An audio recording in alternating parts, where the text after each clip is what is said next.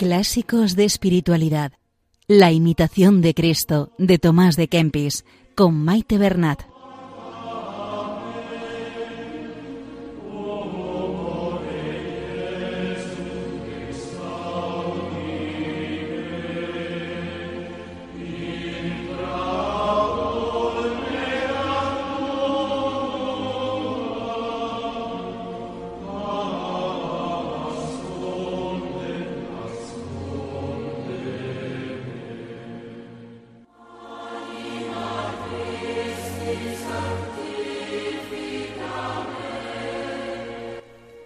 Saludo a todos los oyentes de Radio María y bienvenidos al programa Clásicos de Espiritualidad, donde estamos realizando una lectura pausada del libro La imitación de Cristo.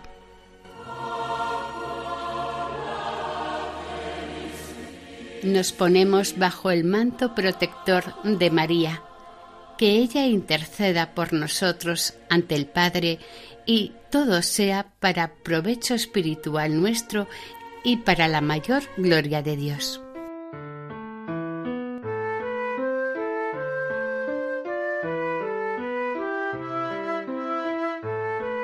En el programa de hoy se van a leer los capítulos del 41 al 45.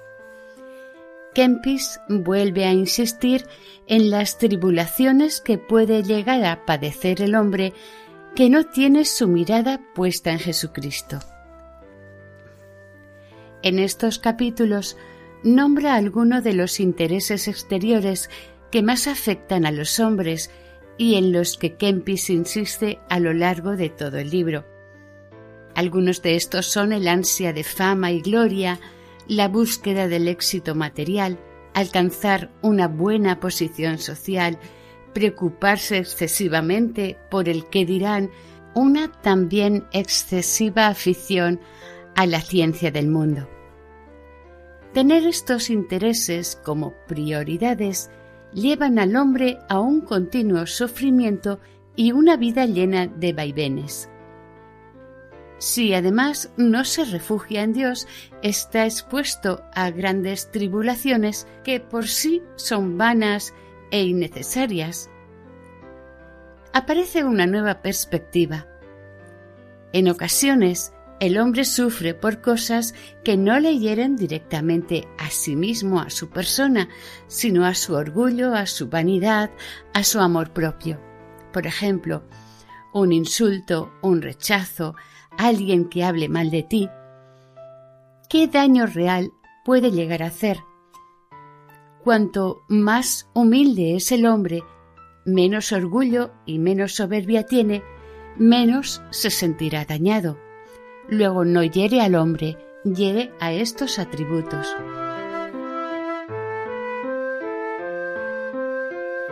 Hay que recordar que las enseñanzas de Kempis son una introducción a la vida interior, pero también a centrarnos en lo verdaderamente importante, que es Dios. Esto nos librará de preocupaciones innecesarias y dará paz y serenidad al corazón. Hay que tener en cuenta también la visión pesimista que tiene Kempis sobre la vida terrena, a la que considera un valle de lágrimas. Por eso insiste, porque sólo este camino de progreso espiritual que nos lleva a la unión con Dios nos hará llevadero el paso por esta vida.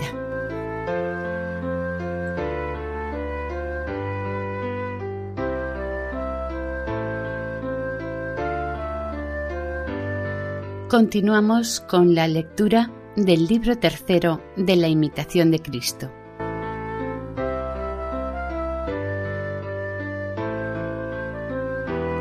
Capítulo 41 Del desprecio de toda honra temporal. Habla Jesucristo. Hijo, no te pese si vieres honrar y ensalzar a otros, y tú ser despreciado y abatido. Levanta tu corazón a mí en el cielo, y no te entristecerá el desprecio humano en la tierra. Habla el alma. Señor, en gran ceguedad estamos, y la vanidad presto nos engaña. Si bien miro, nunca se me ha hecho injuria por criatura alguna, por lo cual no tengo de qué quejarme justamente de ti. Mas, porque yo muchas veces pequé gravemente contra ti, con razón se arman contra mí todas las criaturas. Justamente, pues, se me debe confusión y desprecio, y a ti alabanza, honor y gloria.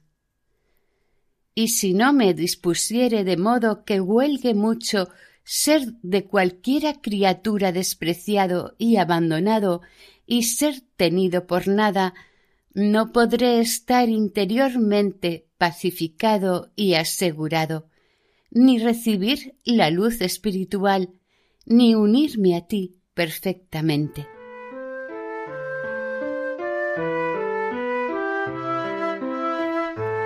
Capítulo 42 Que nuestra paz no debe depender de los hombres.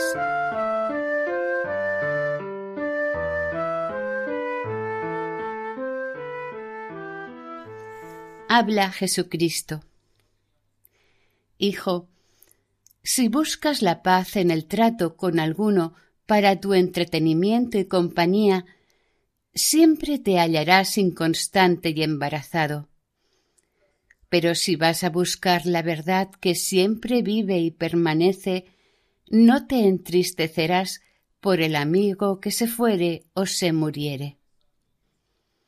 En mí ha de estar el amor del amigo, y por mí se debe amar cualquiera que en esta vida te parece bueno y muy amable. Sin mí no vale ni durará la amistad, ni es verdadero ni limpio el amor en que yo no intervengo. Tan muerto debes estar a las aficiones de los amigos que habías de desear, por lo que a ti te toca, vivir lejos de todo trato humano. Tanto más se acerca el hombre a Dios, cuanto se desvía de todo gusto terreno. Y tanto más alto sube a Dios, cuanto más bajo desciende en sí y se tiene por más vil. El que se atribuye a sí mismo algo bueno impide que la gracia de Dios venga sobre él, porque la gracia del Espíritu Santo siempre busca el corazón humilde. Si te supieses perfectamente anonadar y desviar de todo amor criado, yo entonces te llenaría de abundantes gracias. Cuando tú miras a las criaturas, apartas la vista del Criador. Aprende a vencerte en todo por el Criador y entonces podrás llegar al conocimiento divino. Cualquier cosa, por pequeña que sea, si se ama o mira desordenadamente, nos estorba gozar del sumo bien y nos daña.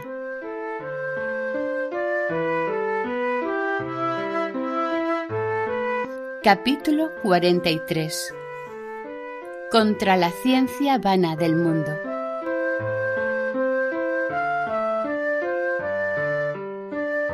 Habla Jesucristo.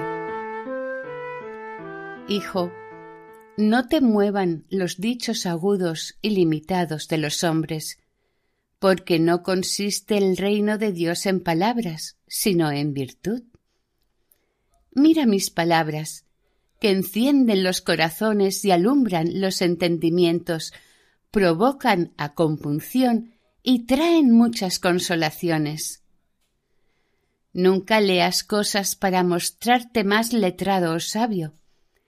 Estudia en mortificar los vicios, porque más te aprovechará esto que saber muchas cuestiones dificultosas. Cuando hubieres acabado de leer y saber muchas cosas, te conviene venir a un solo principio. Yo soy el que enseño al hombre la ciencia y doy más claro entendimiento a los pequeños que ningún hombre puede enseñar. Aquel a quien yo hablo luego será sabio y aprovechará mucho en el espíritu. Hay de aquellos que quieren aprender de los hombres curiosidades y cuidan muy poco el camino de servirme a mí. Tiempo vendrá cuando aparecerá el Maestro de los Maestros, Cristo, Señor de los ángeles, a oír las lecciones de todos, esto es, a examinar la ciencia de cada uno. Y entonces escudriñará a Jerusalén con candelas, y serán descubiertos los secretos de las tinieblas, y callarán los argumentos de las lenguas. Yo soy el que levanto en un instante al humilde entendimiento, para que entienda más razones de la verdad eterna que si hubiese estudiado diez años en las escuelas. Yo enseño sin ruido de palabras, sin confusión de pareceres, sin fausto de honra, sin alteración de argumentos. Yo soy el que enseño a despreciar lo terreno y a aborrecer lo presente, buscar lo eterno, huir de las honras, sufrir los estorbos, poner toda la esperanza en mí y fuera de mí, no desear nada y amarme ardientemente sobre todas las cosas. Y así uno, amándome entrañablemente, aprendió cosas divinas y hablaba maravillas. Más aprovechó con dejar todas las cosas que con estudiar sutilezas. Pero a unos habló cosas comunes, a otros especiales.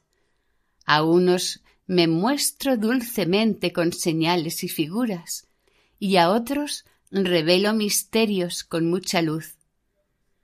Una cosa dicen los libros, mas no enseñan igualmente a todos, porque yo soy doctor interior de la verdad, escudriñador del corazón, conocedor de los pensamientos, promovedor de las acciones, repartiendo a cada uno según juzgo ser digno.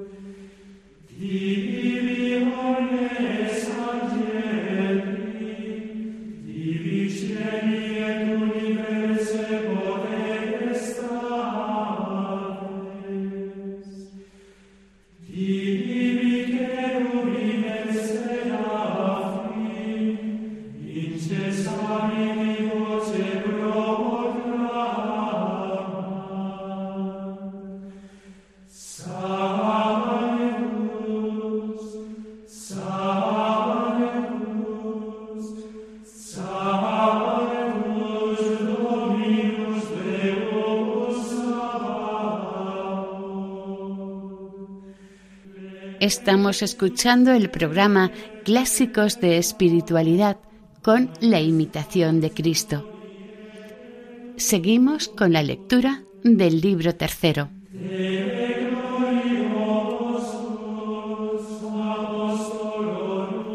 Capítulo 44 No se deben buscar las cosas exteriores.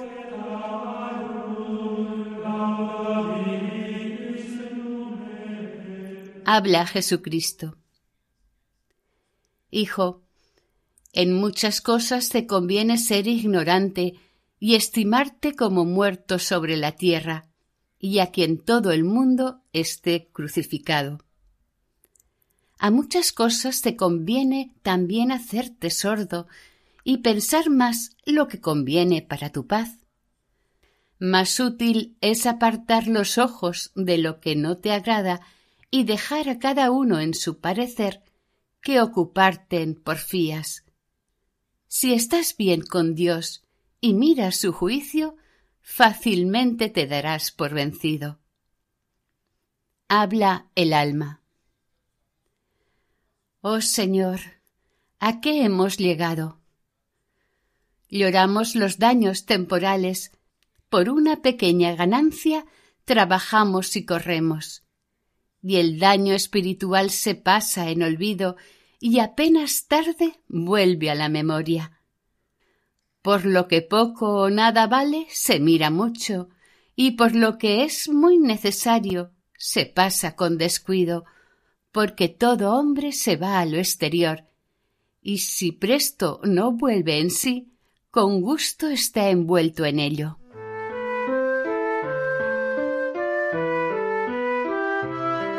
Capítulo 45 Que no se debe creer a todos y cómo fácilmente se resbala en las palabras. Habla el alma. Señor, ayúdame en la tribulación, porque es vana la seguridad del hombre. Cuántas veces no hallé fidelidad donde pensé que la había, cuántas veces también la hallé donde menos lo esperaba. Por eso es vana la esperanza en los hombres, mas la salud de los justos está en ti, mi Dios. Bendito seas, Señor, Dios mío, en todas las cosas que nos suceda. Flacos somos y mudables, prestos somos engañados y nos mudamos. ¿Qué hombre hay que se pueda guardar con tanta cautela y discreción en todo, que alguna vez no caiga en algún engaño o perplejidad? Mas el que te busca a ti, Señor, y te busca con sencillo corazón, no resbala tan fácilmente. Y si cayere en alguna tribulación, de cualquier manera que estuviere en ella enlazado, presto será librado por ti o consolado, porque no desamparas para siempre al que en ti espera. Raro es el fiel amigo que persevera en todos los trabajos de su amigo. Tú, Señor, tú solo eres fidelísimo en todo, y fuera de ti no hay otro semejante. Oh, cuán bien lo entendía aquella alma santa que dijo Mi alma está asegurada y fundada en Jesucristo. Si yo estuviese así, no me acongojaría tan presto el temor humano, ni me moverían las palabras injuriosas. ¿Quién puede preverlo todo? ¿Quién es capaz de precaver los males venideros? Si lo que hemos previsto con tiempo nos daña muchas veces, ¿qué hará lo no prevenido sino perjudicarnos gravemente? Pues, ¿por qué, miserable de mí, no me previne mejor? ¿Por qué creí de ligero a otros? Pero somos hombres y hombres flacos y frágiles, aunque por muchos seamos estimados y llamados ángeles. Señor, ¿a quién creeré? ¿A quién sino a ti? Eres la verdad que no puede engañar ni ser engañada. El hombre, al contrario, es falaz, flaco y resbaladizo, especialmente en palabras, de modo que con muy gran dificultad se debe creer lo que parece recto a la primera vista. Cuán prudentemente nos avisaste que nos guardásemos de los hombres, que los amigos del hombre son los de su casa, y que no diésemos crédito al que nos dijese a Cristo míralo aquí o míralo allí. He escarmentado en mí mismo. Ojalá sea para mí mayor cautela y no para continuar con mi imprudencia. Cuidado, me dice uno, cuidado, reserva lo que te digo. Y mientras yo callo, y creo que está oculto, él no pudo callar el secreto que me confió, sino que me descubrió a mí y a sí mismo y se marchó.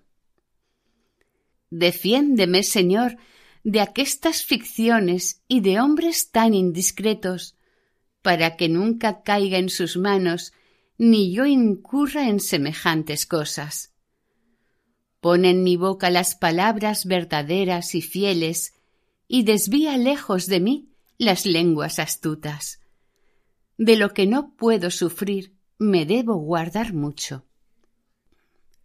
Oh, cuán bueno y de cuánta paz es callar de otros, y no creerlo todo fácilmente, ni hablarlo después con ligereza, descubrirse a pocos, buscarte siempre a ti que miras al corazón, y no moverse por cualquier viento de palabras, sino desear que todas las cosas interiores y exteriores se acaben y perfecciones según el beneplácito de tu voluntad.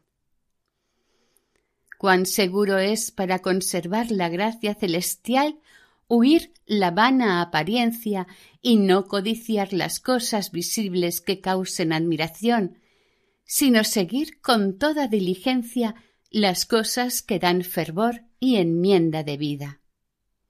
A cuantos ha dañado la virtud descubierta y alabada antes de tiempo, cuán provechosa fue siempre la gracia guardada en silencio en esta vida frágil, que toda es malicia y tentación.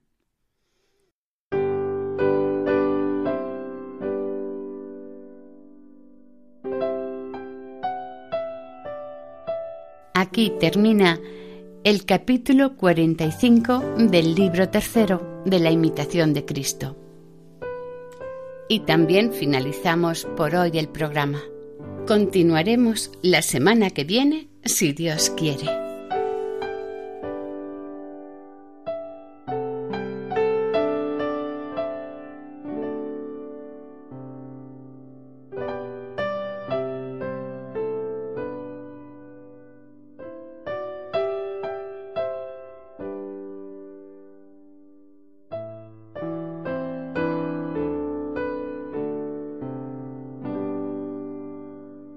Para contactar con este programa pueden hacerlo a través del siguiente correo electrónico clásicos de espiritualidad Pueden volver a escucharlo e incluso descargarlo en la página web de Radio María en su sección de podcast.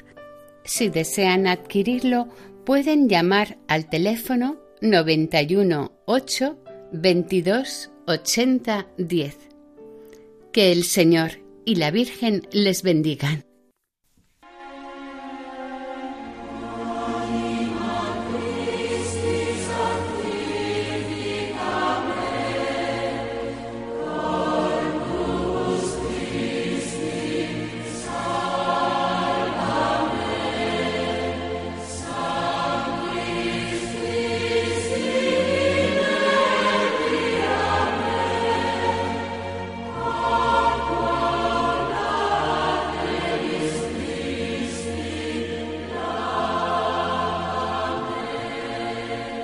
Han escuchado Clásicos de Espiritualidad, la imitación de Cristo de Tomás de Kempis, con Maite Bernat.